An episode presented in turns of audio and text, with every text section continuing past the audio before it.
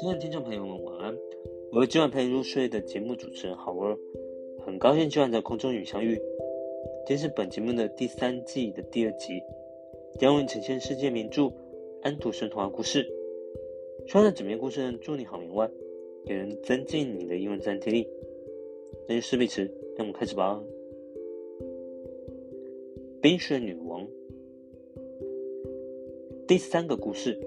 一个会变魔术女的花园。当佳音没有回来的时候，小小的格尔达的心情是怎样的呢？他到什么地方去了呢？谁也不知道，谁也没有带来什么消息。有些男孩子告诉他说，他们看到他把雪橇系到一个漂亮的大雪橇上，开上街道，滑出了城门。谁也不知道他在什么地方。许多人流过眼泪，小小的格尔达哭得特别久，特别伤心。后来大家认为他死了，落到流过城边的那条河里淹死了。啊，这真是多么黑暗和漫长的冬天日子啊！现在，春天带着温暖的太阳光来了。嘉怡死了。小小的哥哥达说：“我不相信。”太阳光说：“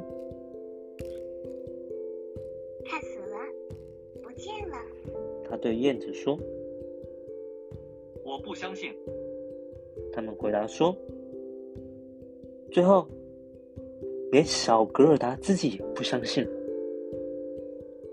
我将穿起我的那双新红鞋。他有天早晨说。买双佳一从来没有看到过的鞋，然后我就到河边去寻找它。这时天还很早，他把还在睡觉的老祖母吻了一下，于是便穿上他的那双红鞋，单独走出城外，到河边去。真的把我亲爱的玩伴带走了吗？如果你把它还给我。我就把这双红鞋送给你。他似乎觉得波浪在对他奇怪的点着头，于是他脱下他最心爱的东西——红鞋。他把这双鞋抛到河里去，可是他们落得离岸很近。浪花又把它们打回岸上，送还给他。这条河似乎不愿意接受他这件心爱的东西，因为他没有把他亲爱的甲乙夺走。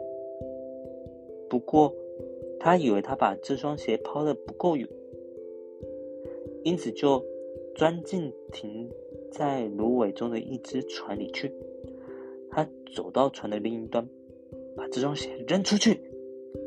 但是这船没有系牢，他一动就把船弄得从岸边飘走了。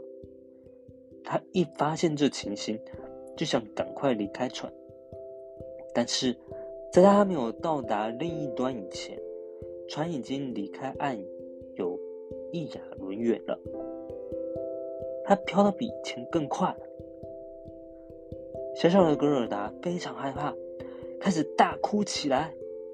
可是除了麻雀以外，谁也听不见他。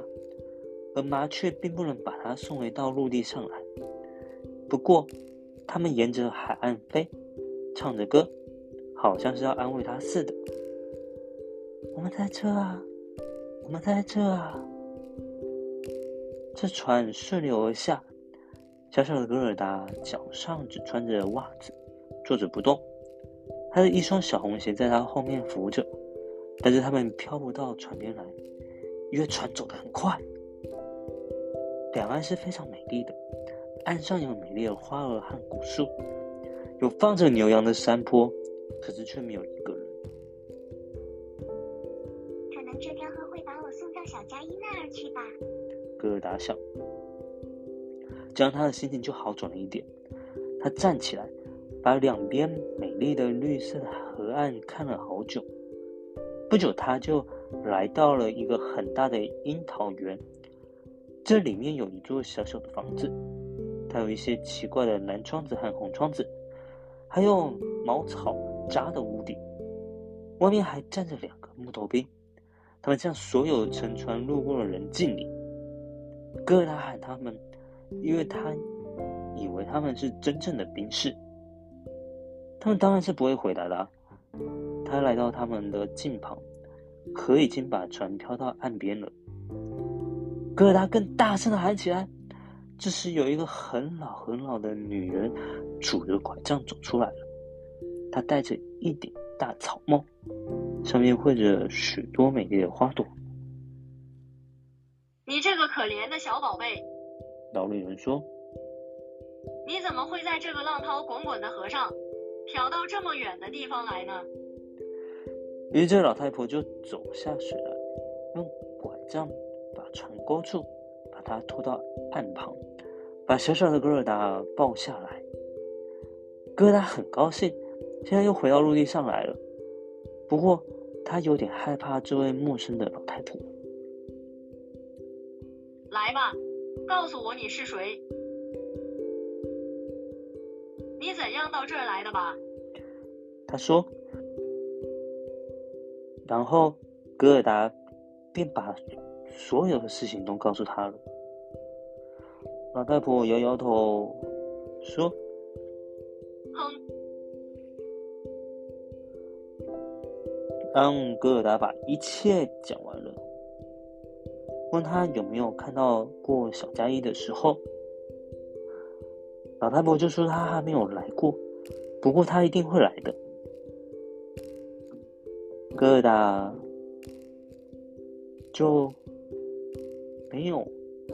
比之前还来的伤心，然后他就尝尝了樱桃，看看花儿，他们比任何画册上画的都好，因为他们个个都能讲一个故事。于是他牵着格尔达的手，把他带到小屋子里去，把门锁起来，窗子开得很高，玻璃都涂上了红色、蓝色。和黄色，日光很奇妙的射进来，照出许多不同颜色。桌上放着许多最好吃的樱桃，戈尔达尽量的大吃一口，因为他可以多吃一点。没有关系，当他正在吃的时候，老太婆就用一把金梳子替他梳头发，他的头发。卷成了长串且美丽的黄圈圈，在他和善的小面头上悬下来，像盛开的玫瑰花。我老早就希望有一个像你这样可爱的小女孩。老太婆说：“现在你看吧，我们两人会怎样在一起幸福的生活？”当老太婆梳着她的头发的时候。他就渐渐忘记了他的玩伴加一，因为这个老太婆会使魔术。不过她不是一个恶毒的巫婆罢了，她只是为了自己的消遣而耍一点小幻术。同时，她想把小小的格尔达留下来，因此她现在走到花园里去，用她的拐杖指着所有的玫瑰花。虽然这些花开得很美丽，但是不一会儿就都沉到黑地底下去了。谁也说不出，他们原来究竟是在什么地方。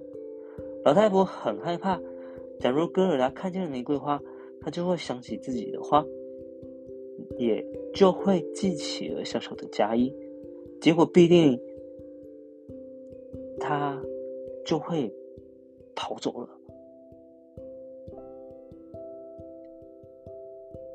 他现在把戈尔达领到花园里去，哎。这里面是多么香啊，多么美呀！这里盛开着人们能够想象得到的花儿和每个季节里的花草，任何画册也没有这样子多彩多姿、这样的美丽。格尔达快乐的跳起来，他一直玩到太阳在高高的樱桃树后面落下去为止。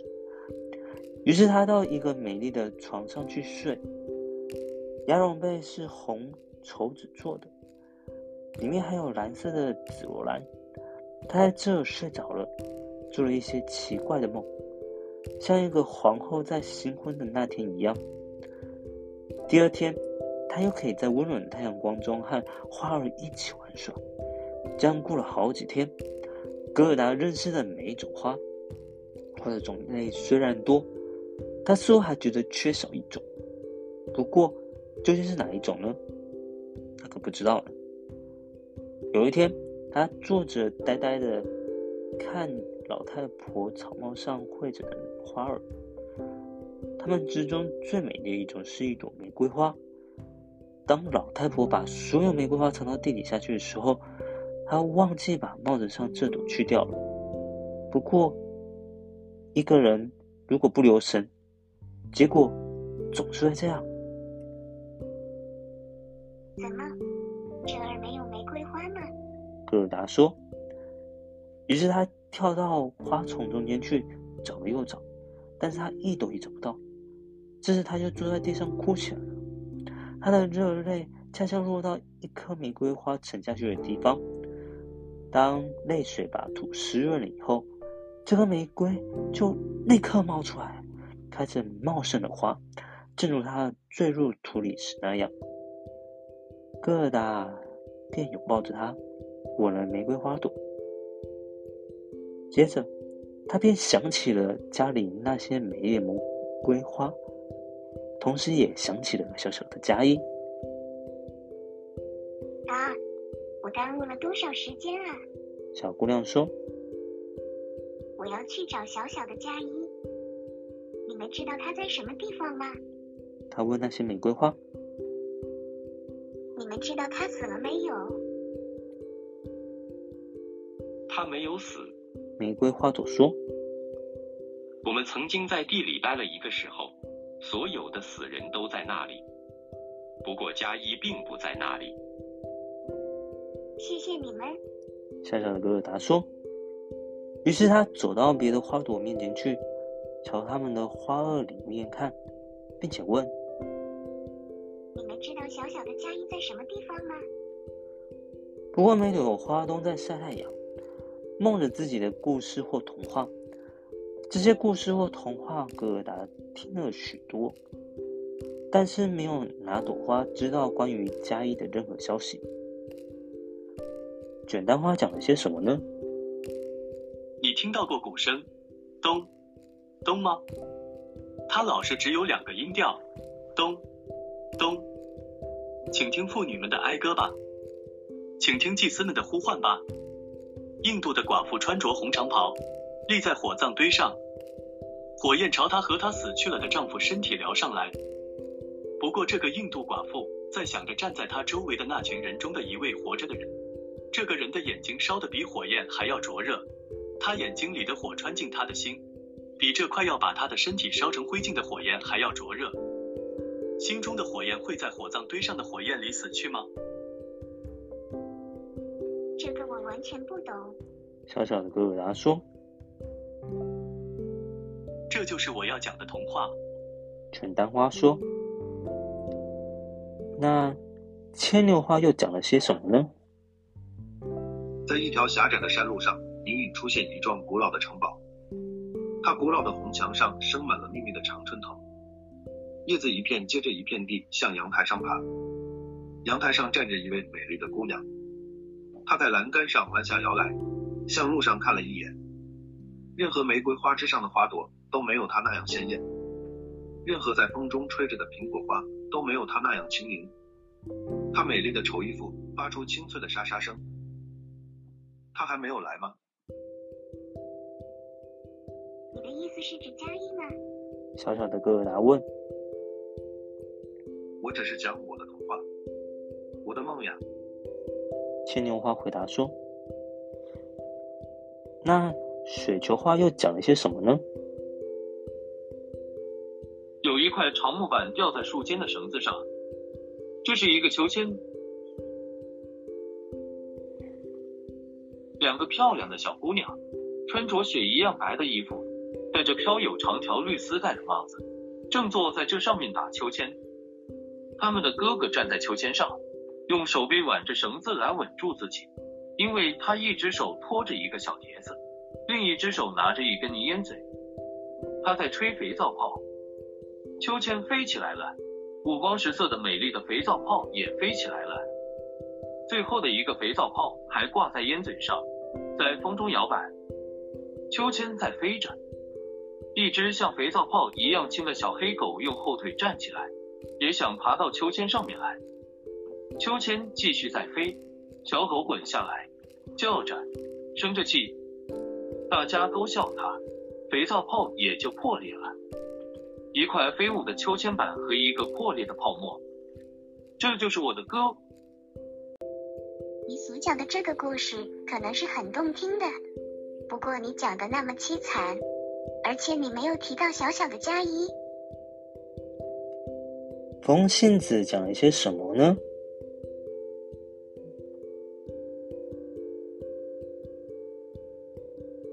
从前有三个美丽的、透明的、娇滴滴的姊妹。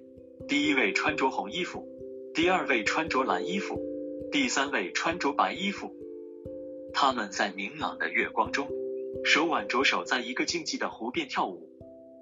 她们并不是山妖，她们是人间的女儿。空气中充满了甜蜜的香气。这几位姑娘在树林里消失了，于是香气变得更浓厚。三口棺材，里面躺着这三位美丽的姑娘，从树丛中飘到湖上来。萤火虫在它们上面飞，像些小小的飞灯一样。这些跳舞的姑娘们在睡觉呢，还是死去了？花的香气说他们死了，同时墓中也在发出哀悼的声音。你们使我感到怪难过的。小小的戈尔达说。你们发出这样强烈的香气，我不禁要想起那几位死去了的姑娘。嘿，小小的佳怡真的死了吗？玫瑰花曾经到地底下去看过，他们说没有。我们不是为小小的家业而敲，我们不认识他，我们只是唱着我们的歌，我们所知道的唯一的歌。于是格尔达走到金风花那儿去，这花在闪光的绿叶中微笑。你是一轮光耀的小太阳，格尔达说。请告诉我，假如你知道的话，我在什么地方可以找到我的玩伴？金风花放射出美丽的光彩，又把格尔达望了一眼。金风花会唱出一支什么歌呢？这歌跟加伊伊没有什么关系。在一个小院落里，我们上帝的太阳在春天的第一天暖洋洋的照着，它的光线在邻人屋子的白墙上滑行着。在这近旁，第一朵黄花开出来了，在温暖的阳光里像金子一样发亮。老祖母坐在门外的椅子上，她的孙女，一个很美丽的可怜的小姑娘。正回到家里来做短时间的拜望，她吻着祖母，这个幸福的吻里藏有金子，心里的金子，嘴唇是金子，全身是金子，这个早晨的时刻也是金子。这个呀，这是我的故事。金风花说：“可怜的老祖母。”戈尔达叹了一口气说：“是的，他一定在想念着我，在为我担心。”正如他在为小小的佳怡担心一样。不过我马上就要回家去了，带着佳怡一道回家去。探问这些花儿一点用处也没有，他们只知道唱自己的歌，一点消息也不能告诉我。于是他把他的小罩衫扎起来，为的是可以跑得快一点。可是。当他在水仙花上跳过去的时候，花绊住了他的腿。他停下来，瞧这棵长长的花，问道：“也许你知道一点消息吧？”于是他向这花儿弯下腰来。这花儿讲些什么呢？我能看见我自己，我能看见我自己。我的天，我的天，我是多么像啊！在那个小小的顶楼里面。立着一位半裸着的小小舞蹈家，他一会儿用一条腿站着，一会儿用两条腿站着，他的脚跟在整个世界上跳。他不过是一个幻象罢了。他把水从一个茶壶里倒到他的一块布上，这是他的紧身上衣。爱清洁是一个好习惯。他的白袍子挂在一个钉子上，他也是在茶壶里洗过，在屋顶上晒干的。他穿上这衣服，同时在颈项上围一条橙子色的头巾，把这衣服衬得更白了。他的腿翘起来了，你看他用一条腿站着的那副神气。我能看见我自己，我能看见我自己。这一点也不使我感兴趣。戈尔达说：“这对我一点意义也没有。”于是他跑到花园的尽头去，门是锁上了。不过他把那生了锈的锁扭了一下。这锁便松了，门也自动开了。于是，小小的戈尔达打着一双赤脚跑到外面来。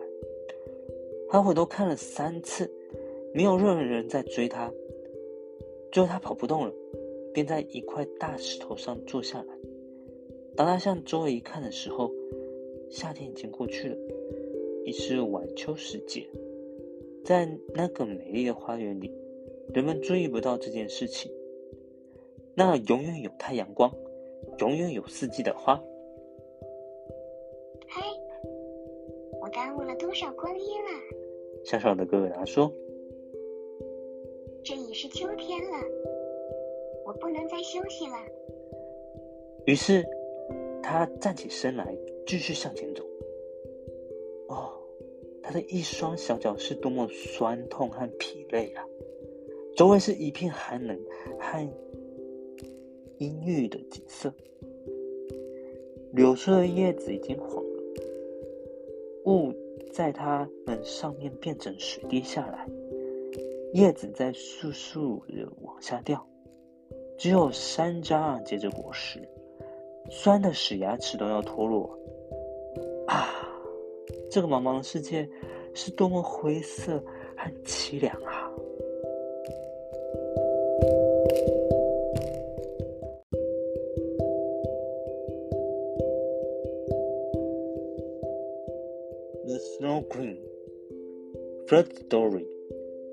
the flower garden and the old woman who understood witchcraft.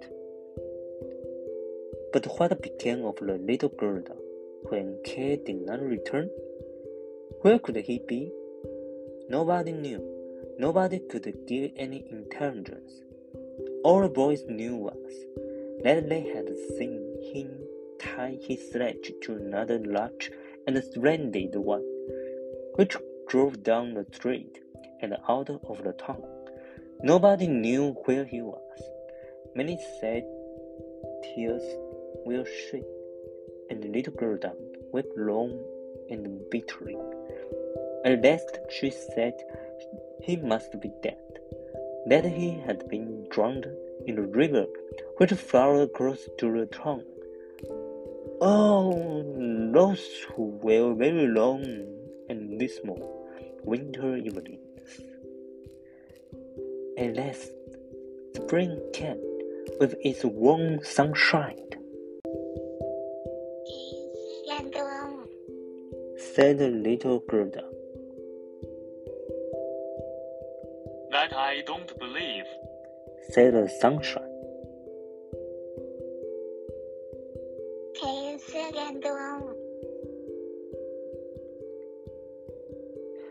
Said she to the swallows.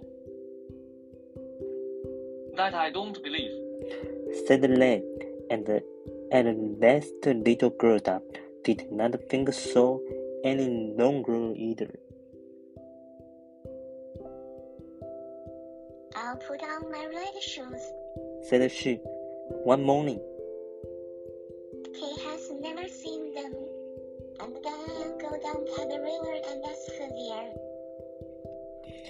It was quite early.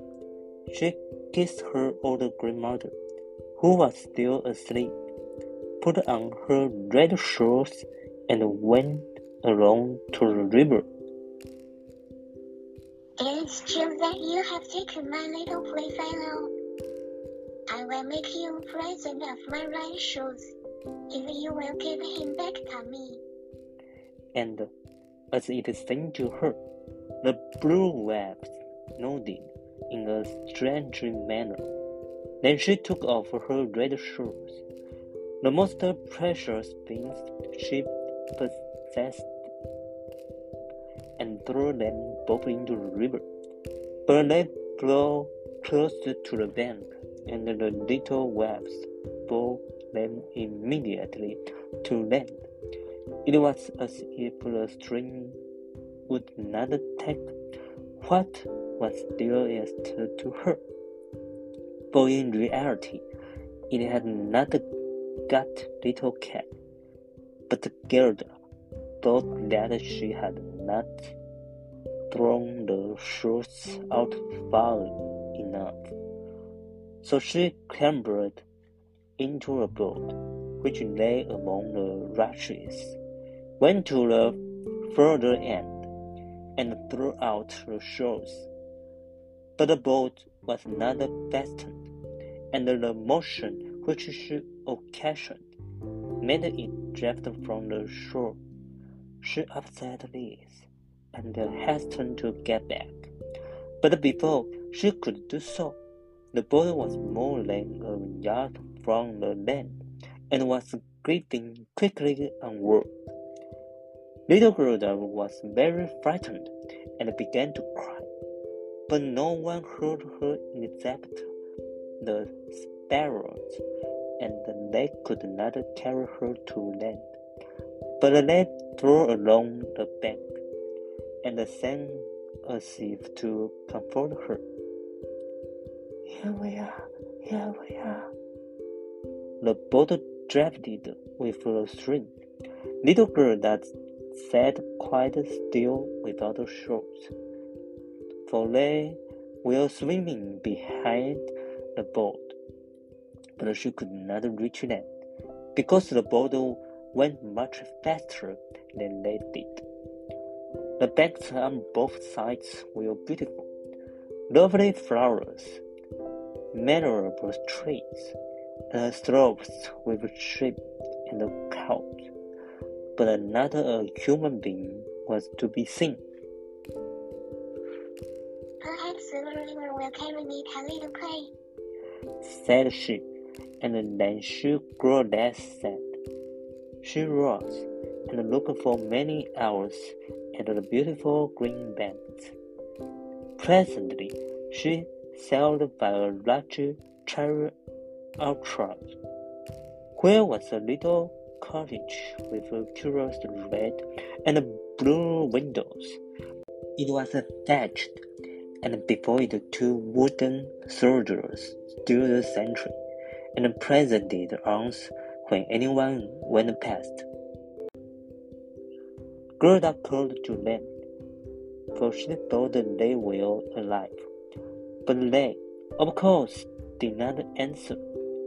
She came closer to them, for the stream drifted the boat quite near the land. Gerda called still louder, and an old woman then came out of the cottage, leaning upon a crooked stick. She had a large, broad-brimmed hat on, painted with the most splendid flowers. Poor little child, said the old woman. how did you get upon the large rapid river to be driven about so in the wide world? And then the old woman went into the water, caught hold of the boat with her crooked stick, drew it to the bank, and lifted the little Gerda out. And Gerda was so glad to be on dry land again, but she was rather afraid of the strange old woman. But come and tell me who you are, and how you came here. said she. And Gerda told her all, and the old woman shook her hand and said, Ahim, Ahim. And when Gerda had told her everything, and asked her if she had not seen little Kay, the woman answered that she had not passed there, but he no doubt would come. And she told her not to be cast down, but test her cherries and look at her flowers, which will finer than any in a picture book. Each of her cheeks tell a whole story. She then took a girl Gerda by the hand, led her into a little cottage, and locked the door. The windows were very high up. The glass was red, blue, and green, and the sunlight shone through quite wondrously in all sorts of colors. On the table stood the most exquisite cherries, and Gerda ate as many as she chose, for she had a permission to do so. While she was eating, the old woman combed her hair with a golden comb, and her hair curled and shone with a lovely golden color around that sweet little face, which was so round and so like a rose. I have often longed for such a dear little girl. said the old woman. Now you shall see how well we agree together. And while she combed the little Gerda's hair, the child forgot her foster brother Kay more and more. For the old woman understood magic, but she was no evil being. She only practiced witchcraft a little for her own private amusement. And now she wanted very much to keep little Gerda.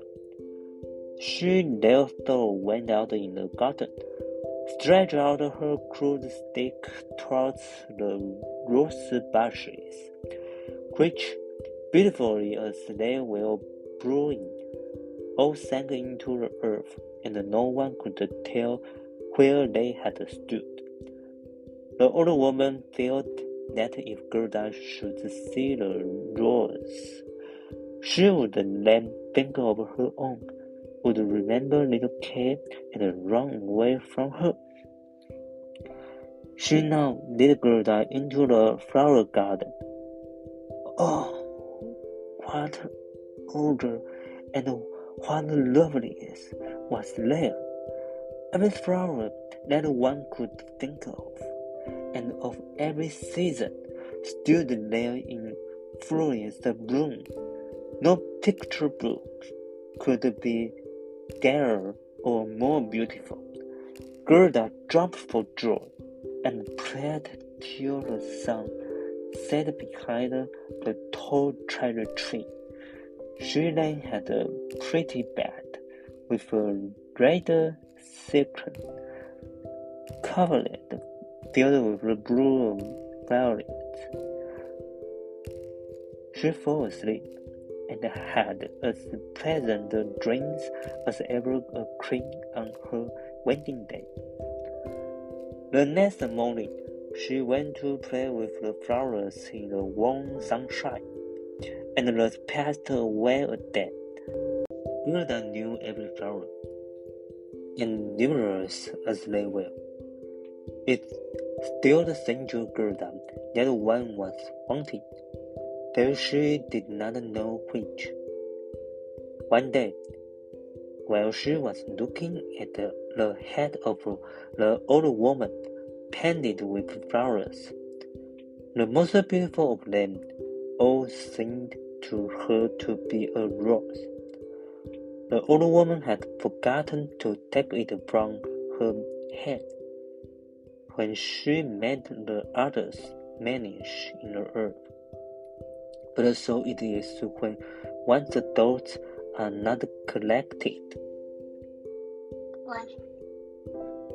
said Gerda. Are there no roses here?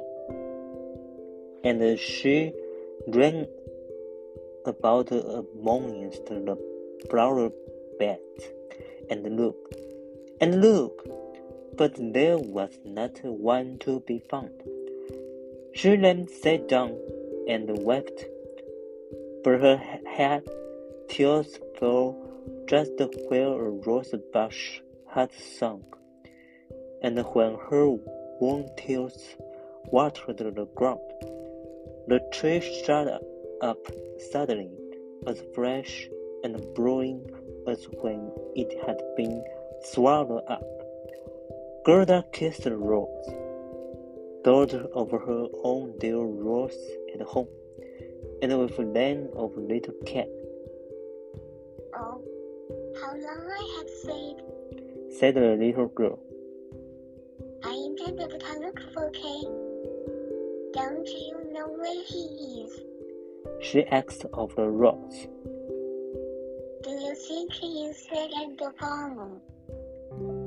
That he certainly is not. said the rose. We have been in the earth where all the dead are, but he was not there. Many thanks. said the little Gerda, and she went to the other flowers, looked into their caps, and asked, Don't you know where little Kay? But every flower stood in the sunshine and dreamed its own fairy tale or its own story, and they all told her very many things, but not one knew anything of Kay. Well, what did the tiger lily say? Hearest thou not the drum? Bum, bum. Those are the only two tones. Always bum, bum. Hark to the plaintive song of the old woman, to the call of the priests. The Hindu woman in her long robe stands upon the funeral pile. The flames rise around her and her dead husband, but the Hindu woman thinks on the living one in the surrounding circle. On him whose eyes burn hotter than the flames again. On him, the fire of whose eyes pierces her heart more than the flames which soon will burn her body to ashes. Can the heart's flame die in the flame of the funeral pile? I don't understand that at all.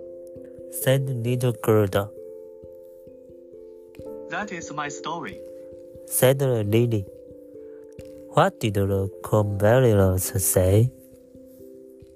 Projecting over the narrow mountain past their hands and old feudal castle.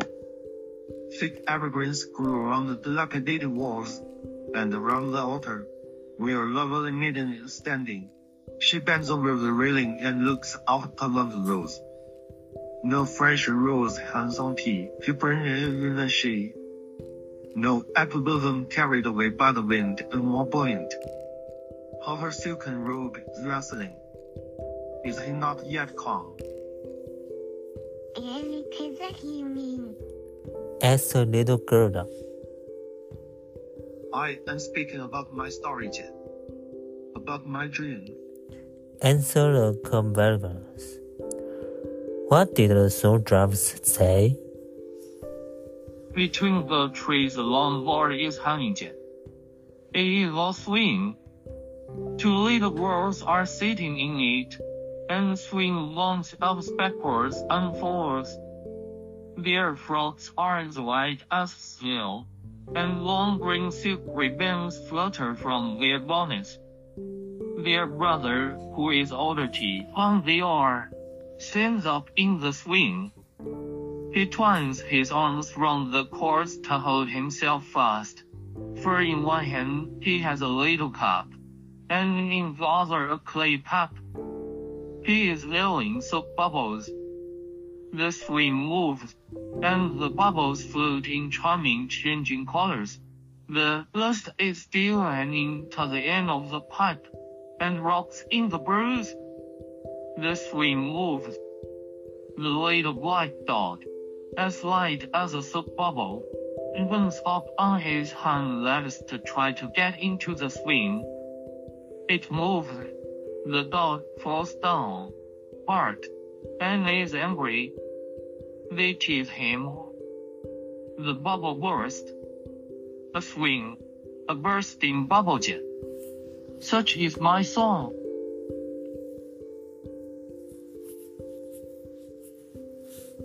What you relate may be very pretty, but you tell it in so melancholy a manner, and do not mention Kay.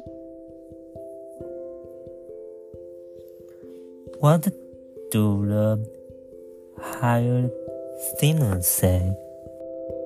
There were once upon a time three sisters, quite transparent and very beautiful. The robe of the one was red, that of the second blue, and that of the third white. They danced hand in hand beside the calm lake in the clear moonshine. They were not elfin maidens, but mortal children.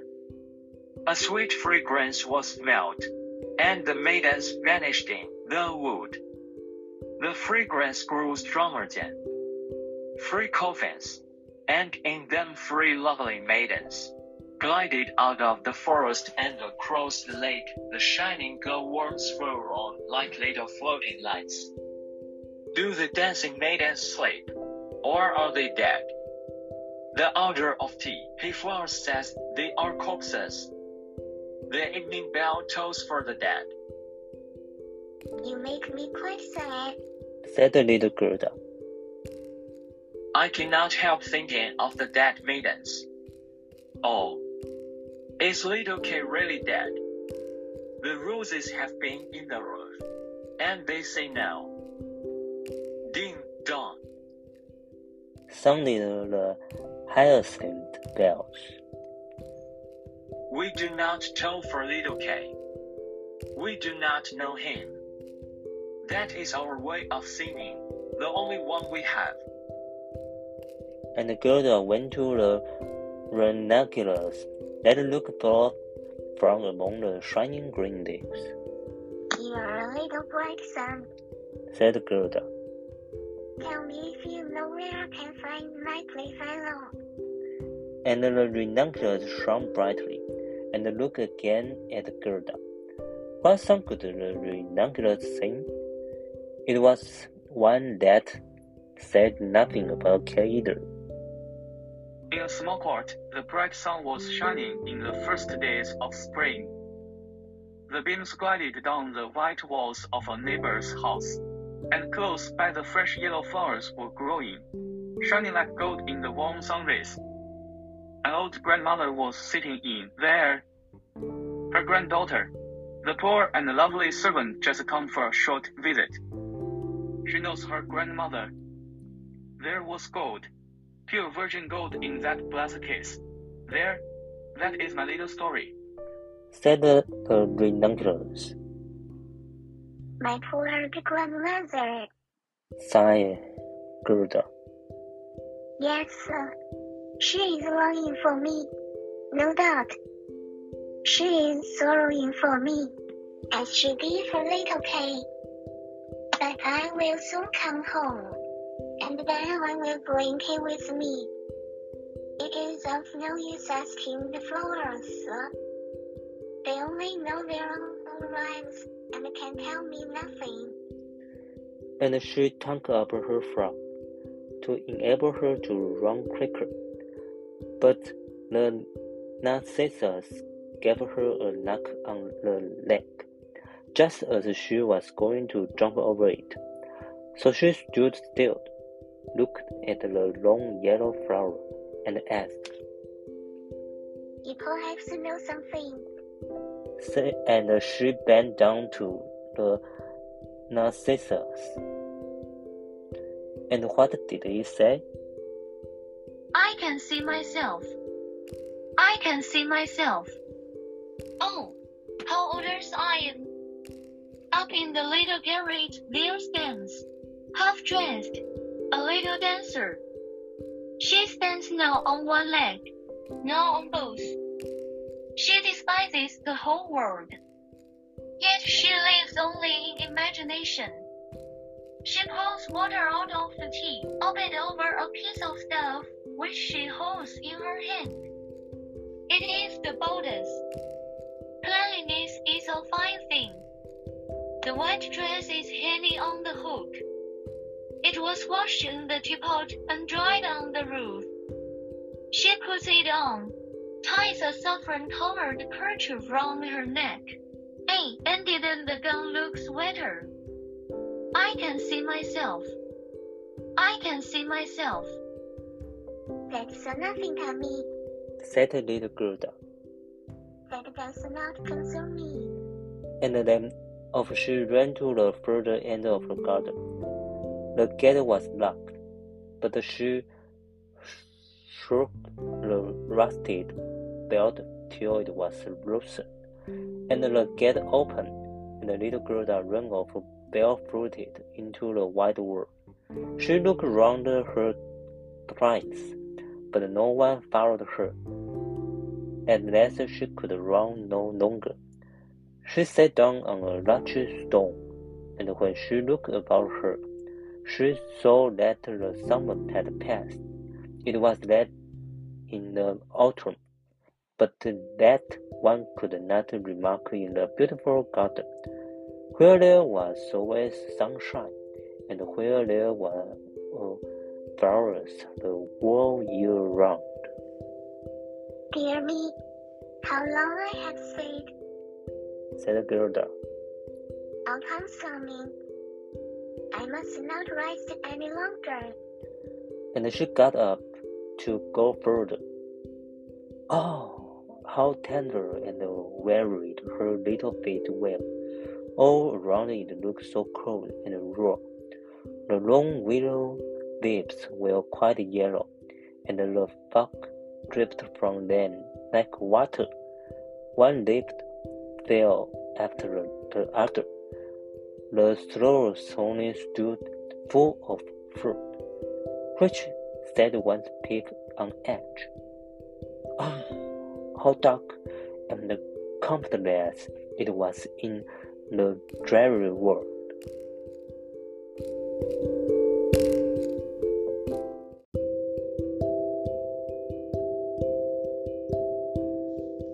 接下来就为大家从中挑学习单词做说明。第一个单字 clamber，c L a m b 啊，及物动词有攀爬的意思。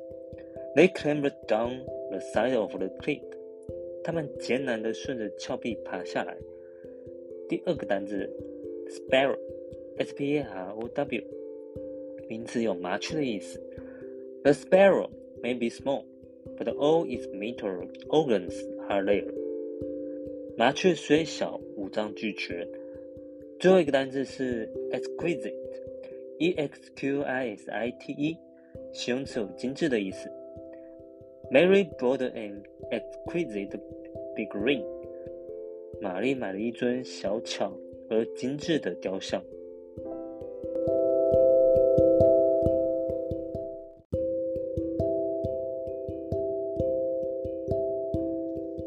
注释：在刚刚故事当中有提到亚伦这个字词，而亚伦其实是丹麦的长度名称，一亚伦等于零点六二七米。